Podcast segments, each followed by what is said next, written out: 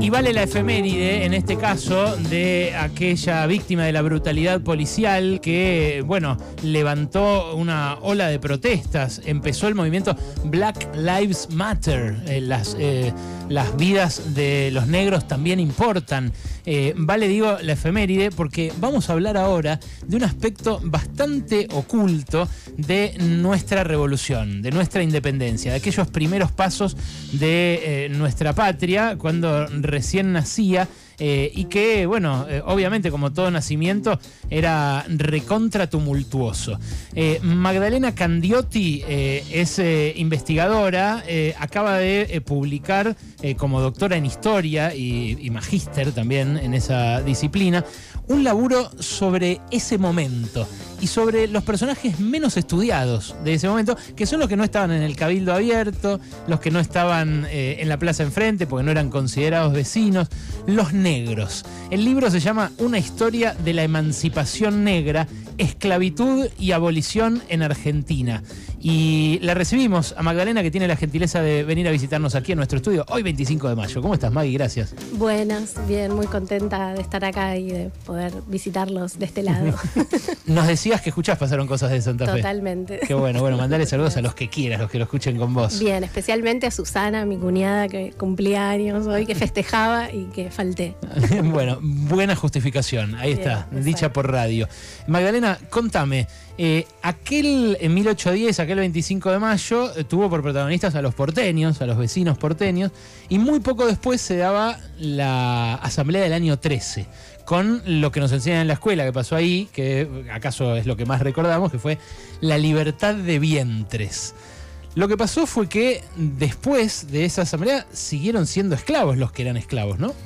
Eh, sí, o sea, las personas que ya a ese momento eran esclavas, por ejemplo, las madres de esos niños que, cuyos hijos se, declaraban libres, porque la esclavitud se, transmitía por el vientre materno. Entonces, la norma que, dicta la Asamblea del año 13 se llama Decreto declarando libres a los hijos de las esclavas. Eh, entonces, eh, esas esclavas siguieron siéndolo, los que ya eran esclavos continuaron siendo esclavos y eh, sus hijos se les dio un estatus especial lleno de ambigüedades y que por ahí eh, no nos enseñaron, como, como decías bien eh, Alejandro, sino que como libertos debían trabajar gratuitamente para los amos de sus madres, durante 16 años las mujeres, durante 20 años los varones, y de esta manera se creó como un horizonte de una política de abolición muy gradual, porque se aseguraron, digamos, dos décadas de trabajo cautivo continuo para los niños que nacieron tanto en 1813, 14, 20, 30 y 40, ¿no? Siguieron eh, estando bajo este régimen, por lo cual tenemos muchas generaciones que quizás no llegaron esclavizados al momento de la abolición final en 1853, pero sí teniendo este deber de trabajar gratuitamente y ese patronato se llamaba que tenían los amos de, las esclavas sobre estos niños, podía comprarse, venderse, heredarse, mm. hipotecarse, de manera que no eran esclavos ellos mismos, pero estaban sujetos a trabajo cautivo y a circular, a las familias se desmembraban. Eh, en muchos rasgos, digamos, de la esclavitud seguían vigentes para estas nuevas generaciones. la, idea que tenemos eh, un poco caricaturesca es, bueno, las negras mazamorreras, eh, los esclavos que llevaban el farolito, eh, la imagen muy escolar, ¿no? Pero después de eso, lo que narran nuestra historia es que los negros esclavos pelearon contra el ejército español a favor del país nuevo que les daba su libertad. Eh, y bueno, después muchos murieron en esa, lo, que nos enseñan es que muchos murieron en esas peleas y los demás murieron en la fiebre amarilla. Eh, ¿Cuánto hay de, inventado en ese relato? Bien, hay, cosas ciertas y hay cosas que, podemos repensar, ¿no? Por un lado, eh, sí participaron masivamente en las guerras de independencia, fue una, una vía que se abrió eh, la posibilidad de eh, enlistarse, o la obligación, según el caso, de enlistarse para poder participar en las guerras de independencia, luego participar en las guerras civiles, participar en la guerra con el Brasil, participaron después ya de la abolición, eh, ya no como esclavizados, sino libres en la guerra del Paraguay. y eso también existe esta idea de que fueron carne de cañón. Eso hay unos estudios que, que muestran que no fueron particularmente eh, o solo o masivamente o sobre representados en las muertes, pero sí fueron artífices centrales y eso es algo que la comunidad afroargentina desde muy temprano, ya desde inmediatamente regresados de las guerras, van a reivindicar y van a usarlo como eh, un, un aporte que hicieron eh, para reivindicar otros derechos, por ejemplo, a, a, sus propios lugares sociales, a educación para sus hijos, van a reclamar, por ejemplo, los niños eh, pardos y morenos podían ir a las escuelas normales, pero no eh, regulares, pero no podían ir eh, las niñas, entonces van a, por ejemplo, reclamar escuelas para niñas de color. Eso es algo que pasaba acá en Buenos Aires. Participaban, una cosa que me parece interesante es que participaban en regimientos segregados. Entonces muchas veces solemos pensar que las prácticas de segregación no tienen que ver con nuestra historia y en realidad están llenos. Participaban en cofradías religiosas segregadas, en escuelas segregadas, en regimientos segregados. Todo esto legal, legalizado. Exactamente. O sea, el regimiento segregado quiere decir que había una barraca para los negros y no se mezclaban. Claro, un regimiento entero, regimientos eh, sexto y séptimos, eran regimientos de pardos y morenos donde participaban y solamente la oficialidad era blanca, o sea, los, los, los jefes, y algunos negros sí pudieron eh, acceder. ¿Qué palabra y, se usaba, Magdalena, para, eh, entre ellos? O sea, les decían, hola, Pardo, vení para acá, Pardo, así. Ellos eh, se, eran clasificados en todos los documentos. Y está lleno, eh, está tan lleno esto que a mí cuando empecé a investigar este tema me llamaba la atención que no lo hayamos investigado durante tanto tiempo cuando es tan omnipresente. Por ejemplo, si vos querías bautizarte, que era como un registro oficial de las personas, bautizarte, casarte, el cura te clasificaba. Vos querías ir a la justicia y decías, yo, Magdalena, esclava de tal, negra, esclava, parda, mulata, ¿no? Las personas eh, se autoclasificaban porque era como el requerimiento.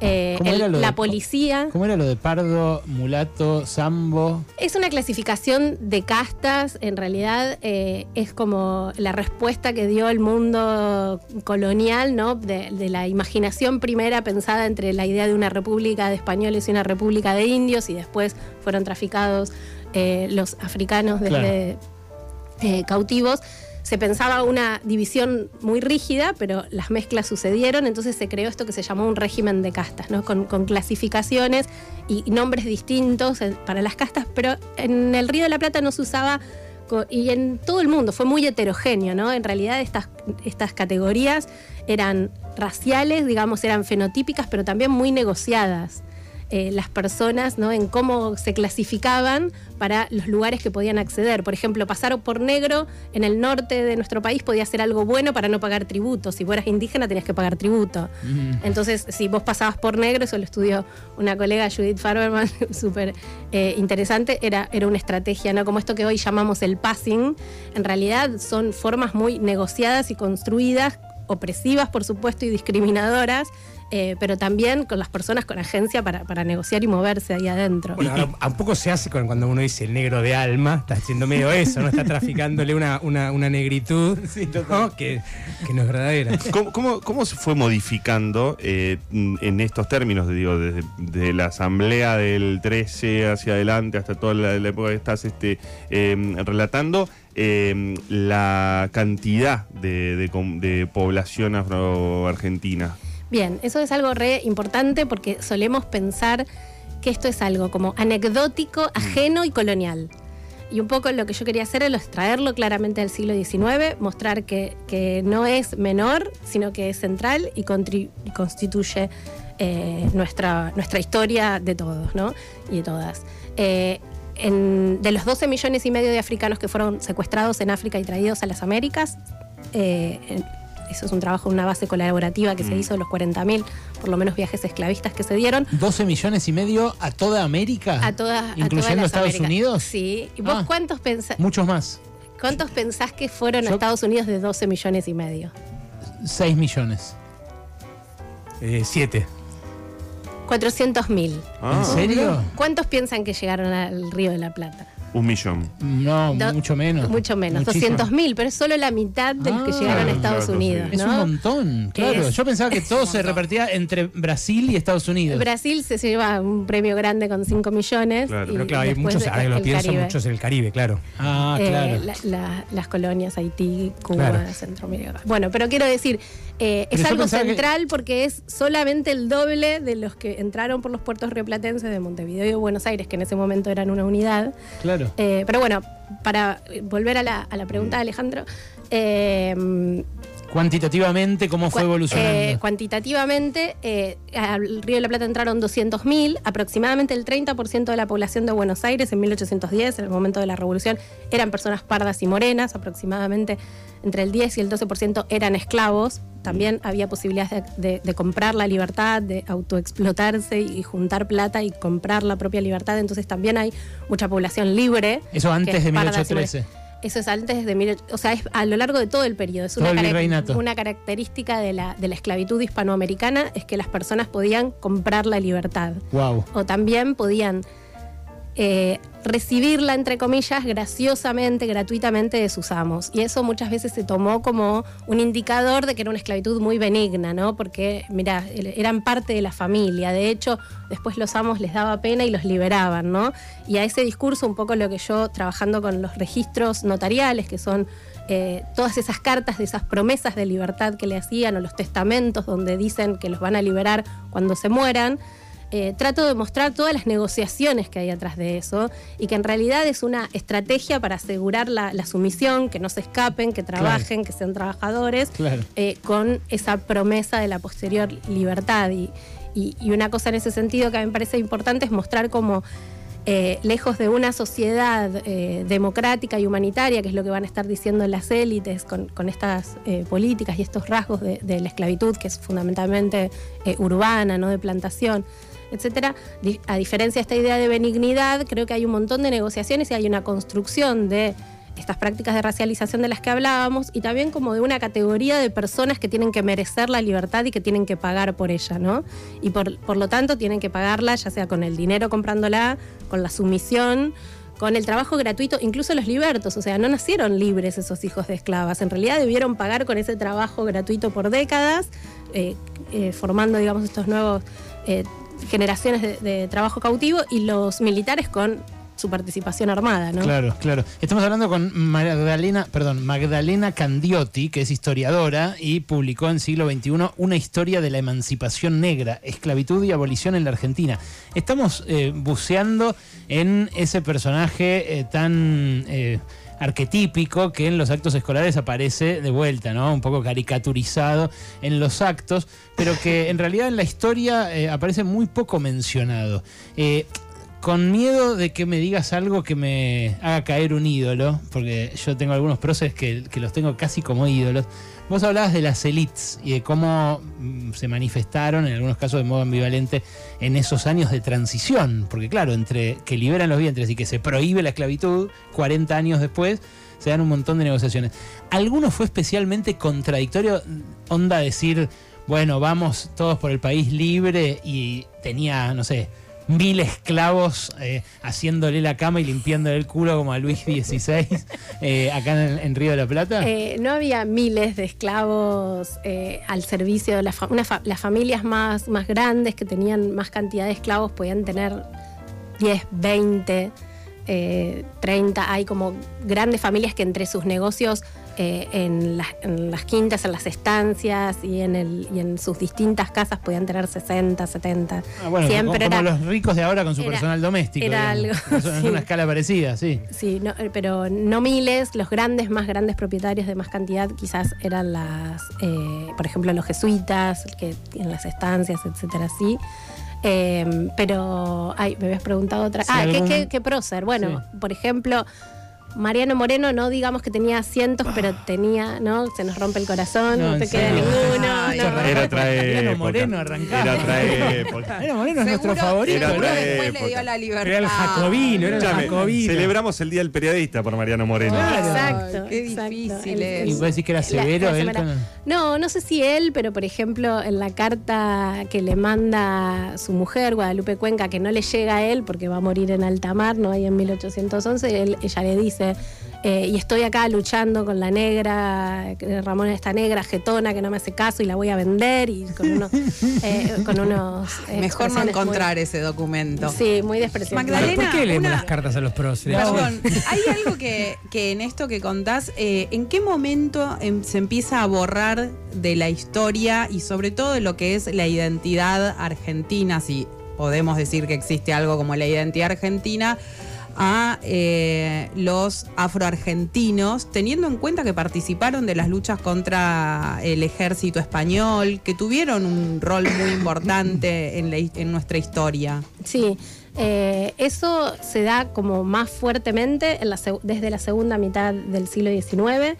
Eh, hasta ese momento, o sea, nuestros mismos próceres historiadores que empiezan a escribir la historia de esto que va a ser la República Argentina, como eh, Vicente Fidel López o como eh, Bartolomé Mitre, van a hablar, van a, van a fijar a, a esa presencia en esto de, bueno, eh, dieron su vida por la patria, eso a mí me gusta decir que, que es como la figura del afroargentino permitido, ¿no? El, el afroargentino que puede existir es el que El sargento Cabral. es- murió por la patria Claro. dio su vida. Si murió está bien, ¿no? Claro, Ahí tiene claro. nuestro lugar si desapareció, ¿no? Como el precio para pertenecer Sí. eh, es, es desaparecer. O en estas figuras de vendedores ambulantes que, que son muy, eh, unas postales muy cosificadoras, ¿no? no, no eh, una cosa de la que yo hago en, el libro, que trato de mi investigación, y, somos cada vez más lo que estamos haciendo es ponernos en el lugar de estas personas y reconstruir sus biografías en primera persona y pensando todas las la, la- agencia y todas las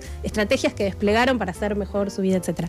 Pero bueno, no me voy por las ramas. Y en la segunda mitad del 19, Argentina, o sea, estos mismos eh, políticos, ¿no? Eh, como Alberdi, ¿no? Que como todos saben, o Sarmiento, ¿no? Están diciendo estas masas locales no son aptas para el trabajo, o son ociosos, o no están preparados, o no saben, y necesitamos eh, estimular la, la, mm, inmigración europea, porque en Europa está la civilización y para civilizar no hay que traer un pedazo de... Pero de Maggie, en ese momento, ¿qué porcentaje? Así como era el 10-12% en 1810, en 1880, 1890, cuando se muere Bien, ahí que es, es es muy reducido el porcentaje que va quedando en términos absolutos, o sea, eh, justo hay un colega que, que- que está haciendo como unos recálculos a partir de los censos del 55 Ujú. eh, y Más o menos, eh, en términos porcentuales es como el, el 4 o 5% que va quedando y después de la masiva inmigración a segunda mitad del 19 ya no hay, porque el problema que tenemos para Pero en reconstruir esto 1900, por ejemplo. no podemos saberlo porque los censos nacionales desde 1869, 1887, Sí. no, no es 7, pero se me borró, y 5, borran la categoría racial, ¿no? Todos los censos, esto que hablábamos de las Ah. clasificaciones, el último que tenemos eh, racializado son los, los municipales de Buenos Aires del, del 55 y del 87, y ahí es donde sale esta figura de más o menos 11.000 afroargentinos habría negros en ese momento. Entonces, en términos absolutos, queda eh, más invisibilizado, pero en realidad en el medio eh, fueron integrando eh, estas clases populares de modo eh, más amplio. Y, están en nuestra, en nuestra Argentina actual, ya sea de en algunos casos de forma más visible fenotípicamente y en otros casos no fenotípicamente, pero igualmente eh, presentes. Y, digamos que hubo un proyecto de, borrar y de minimizar y de asociar todo lo que venga de África como algo inferior, ¿no? Y ahí hay como un proceso de construcción que no es solamente nacional, sino es transnacional de esos estereotipos y esas imágenes eh, negativas y muy eh, peyorativas de cara a los que son descendientes de africanos e incluso a los indígenas, ¿no? Que también se reconoce eh, su lugar, ¿no? La revolución misma le reconoce un lugar a los indígenas porque son los que estaban acá antes de los 300 años de esclavitud, pero para después declararlos desaparecidos, ¿no? Entonces hay un proceso después muy largo de, de invisibilización y sobre todo de, de- de marcación eh, muy fuerte de, los lugares a los de lo que constituye una definición de la argentinidad que supuestamente es fruto de un crisol de razas, pero en realidad bajo el precio de abandonar cualquier reivindicación que tuviera que ver con esa afrodescendencia o con la pertenencia a, a los pueblos originarios. Es Magdalena Candiotti, a quien están escuchando, que eh, acaba de publicar en realidad la segunda edición. ¿Cuándo se publicó originalmente esto? En noviembre del 21. Ah, bueno, es la segunda edición la que acaba de salir de una historia de la emancipación negra. Eh, son las vidas de aquellos que fueron olvidados en el relato tradicional más clásico de nuestra independencia, de nuestra revolución de mayo, de la que hoy se cumplen años. Y encima nos contó hasta qué próceres eran los más severos con sus esclavos. ¿Hubo algún momento, Magdalena, para cerrar, algún momento que vos identifiques como el más racista de la historia argentina? Desde aquel 1810 hasta ahora. Digo, un momento no un momento Ku Klux Klan, porque yo sé que nunca tuvo esa raigambre, eh, esa capilaridad hacia abajo, el racismo, ¿no? Pero digo, más allá de estas actitudes del Estado, de querer eliminarlos de la historia o de querer mandarlos a guerra, un momento en el cual vos digas la sociedad era especialmente racista. Y yo creo que todo el siglo XX, cuando estamos construyendo, como, como decíamos recién, eh, una sociedad que se define excluyendo una parte y, y como poniéndola fuera para después, o sea, quizás eh, entre fines del 19 y principios del 20, donde es el racismo científico, positivista.